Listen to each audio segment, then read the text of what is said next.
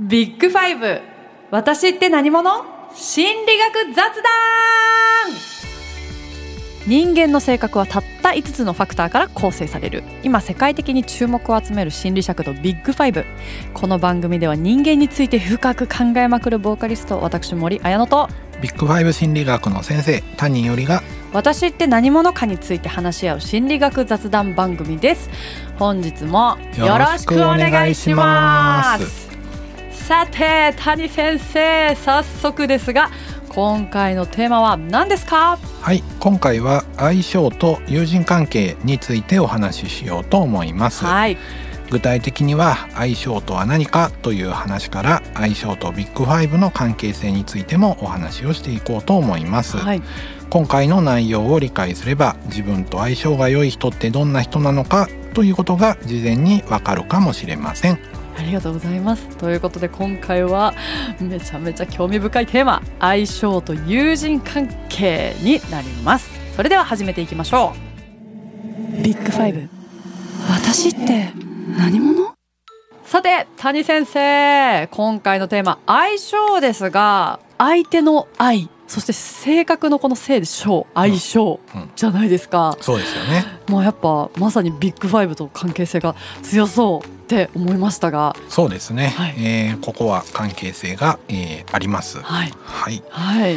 ではまあ相性の話から進めていきましょうかね。はい、はい。相性といってもですね、まあいろんな意味はあるんですけれども、うんうん。基本的にはですね、え2人ないし3人4人と複数の人間がですね、うん。えーそれぞれ持ってる性格や、まあ、価値観とかいろんな、えー特性があってですね、うんいい関係が築けるかどうか良好な対人関係が築けるかどうかが、えー相性なんだと考えておくといいと思います。はい。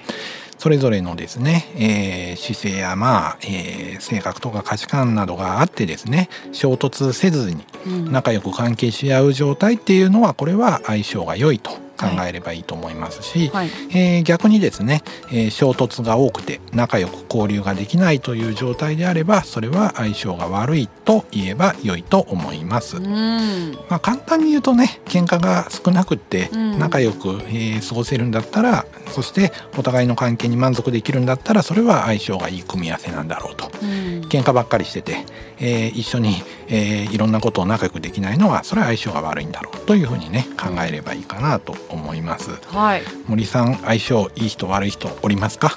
おりますね。おりますね。私もおります。おりますよねはい。やっぱり。なんか歩み寄ろうとしてもあ無理なんだって人はやっぱ今までの人生でそうですね。ね無理な時ありますね。そんなに悪い人じゃないんだけれどもちょっと合わないなみたいなね人うんもねやっぱ合う合わないってあるんですね。ありますね、はいはいはい。逆に会う人はどうですか？どういう人が合うんだろう？なんかそれこそ似たタイプで合うなって思う人と、逆に自分とはなんか違うタイプな人間だけど組み合わせがなんか良くて合うなっていうどっちのパターンもあるなって思います。はいそうですね。はい。えー似ててですね合うなって思うのはこれは類似性の、はい。えー法則や原則などと言われますし、うん。はい。違っててですね、はい。助かるっていうのはこれは、えーお互いを補い合うというように書いてですね、うん。はい。相補性というふうに言われています。相補性、似ててうまくいくは類似性、うん。似てないからうまくいくっていうのは相補性うんということに、えーなります。で先ほどの対人魅力の話でもですね、うん。えー他者と類似している態度が類似しているとかですね、えー好みが類似しているとかですね、えー意見が同じになるという類似性があると、相手の魅力を高めて対人的にですね魅力を感じやすいって話がありましたよね。はいということでまあすでにね対人魅力の時にですね類似性というものは魅力を高めるって話があったんですけど、はいここもやはり性格の類似性でも同じく対人魅力を感じやすいということが示されています。うん具体的にはですね外交性が高い人は同じく外交性が高い人に魅力を感じやすいということが、えー知られていますのでここは類似性の法則がね成り立つというわけです。うんうんうんはいすごくですね活動的な人はですね一緒にどっか行こうよっていう時に付き合ってくれる人と、えー仲良くなりやすいわけですよね。あんまりですね積極的にあちこち行きたくないっていう人はですね、同じぐらいの人と付き合っていると快適だということにえーなります。はいはいよく喋る陽キャグループとか言ったりね陰キャグループって言ったりね、はいはいすることもあるかもしれません。うんあと開放性についても同じ傾向が見られて開放性はやっぱり高い人同士が、えーくっつきやすい、えー低い人同士がですね、えーお互いまあ仲良くなりやすいっていうことが分かっております。したがってですね性格の類似性が他者の、えー魅力を高めている相性が良いということが明らかにされております。開放性じゃ高い人でいろんなことに興味があってあそこ行ってみようよみたいな今度はあそこ行ってみようよみたいな。で開放性低い人からしたらあもう疲れちゃうみたいな。そうですよね。うんもうまた新しいとこ行くの？みたいな。もういいんだけどここでまたそうですよね。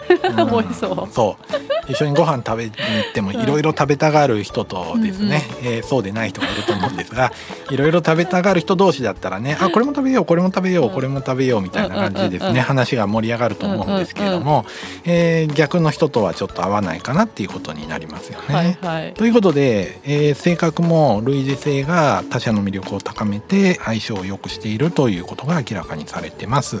うん。ただしですね何でも似てればそれでいいというわけではなくて、はい。違いがうまく機能するということもあります。はい。えー違ってるのがいいっていうのはこれは双方性による魅力や、まあはい。相性と考えることができます。うんうん。全体で言うと類似性の方がですねたくさん結果として見られるんですけれども、うんある程度条件が限られている場合や職場におけるパフォーマンスにおける研究ではですね違っている方がいいという、えー研究があります。なるほどまずリーダーシップについてはですね、はい。グループの中で協調性が違っているとかですね、あとはですね神経症傾向なんかもちょっと違っている方が、うん。えーよりパフォーマンスの高いチームを作るのに役立つなどと言われています。はい。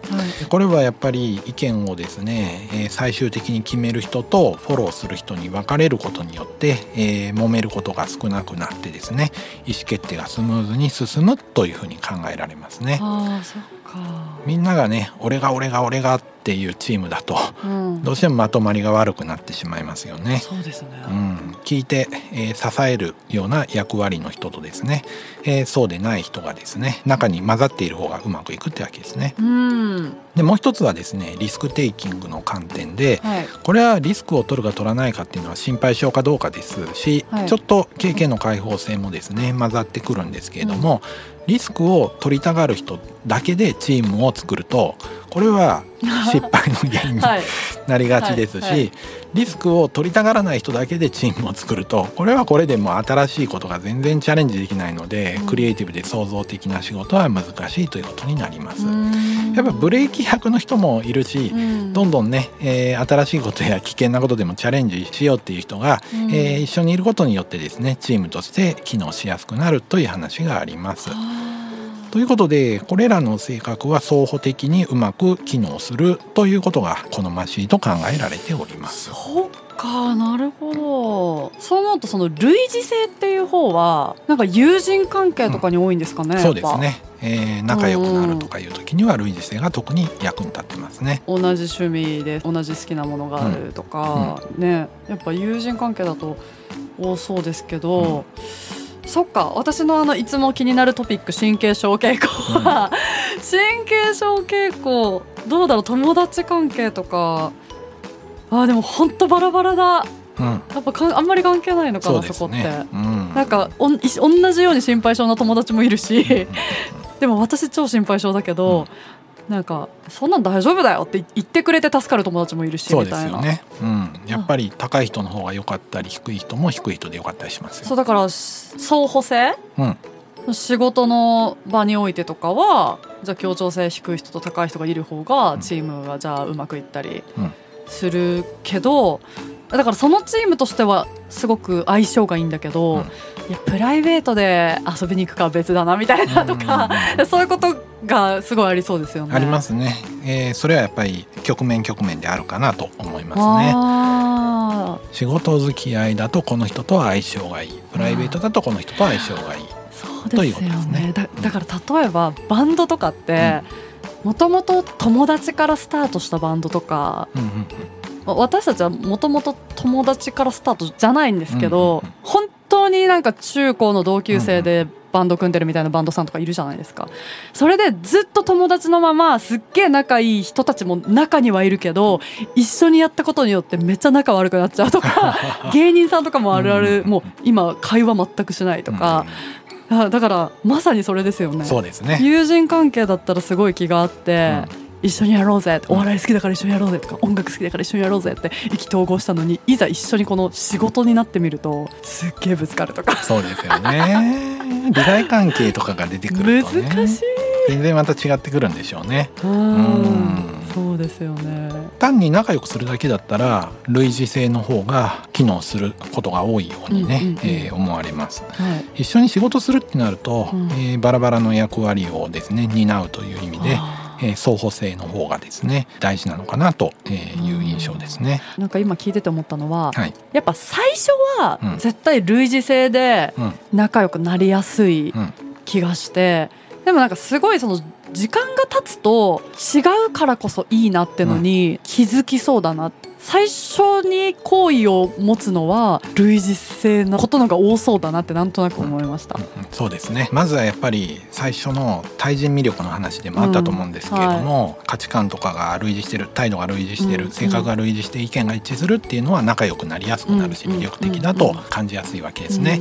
同じ行動してくれるから自分が肯定されているような気分になりやすいですし、うんはい。安心感がありますね。うんはい。自分と同じものをねうん選んでくれるということですよね。はい。しかしですねチームとして、えー何かを一緒にしようっていうことを考えた時には、うん。役割分担とかが必要になってきますから、うんうん。そうすると違う性格の人の方がチームとしてのパフォーマンスは高くなるということがあり得るわけです。うん。進化心理学の話を以前にしたと思うんですけれども、はい。人間はいろんな性格の人がいるからですね、役割が分化されてですね発展していくことができるって話があったと思うんですが、はい。はい。あのあれですよね。みんなで狩りに行っちゃったら、ダメだね。みんなでマンモスにやられたら 絶滅するぞみたいな話ですよね。そうそうそうそう。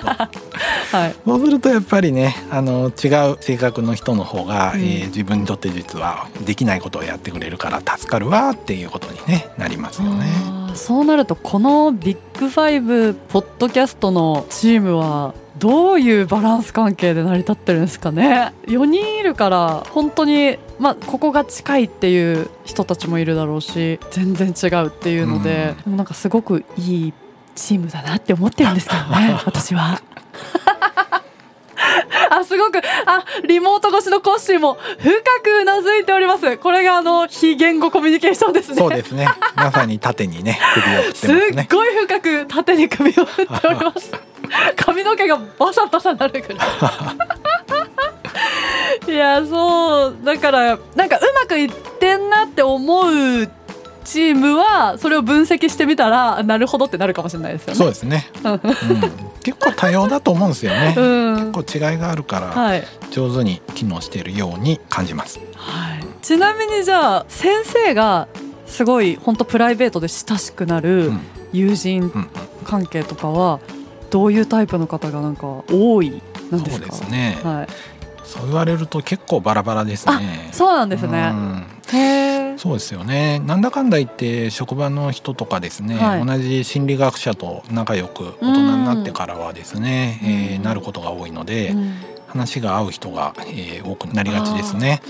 はい、だからまあ類似性はいの方がですね、えー多そう機能しているのかなと思います。どっちかというと心理学者の中では割と外交的な人の集まりになっているように感じますね。なるほど。はい、そっかあの先生がたびたびおっしゃってますけど、あの基本内向的な方がなんか多い多いんですよ。多いって言ってますよね。はい、その中でじゃあ外交性があうんるはい、割とある割とが割とあるメンバーなん多いですね。と思います。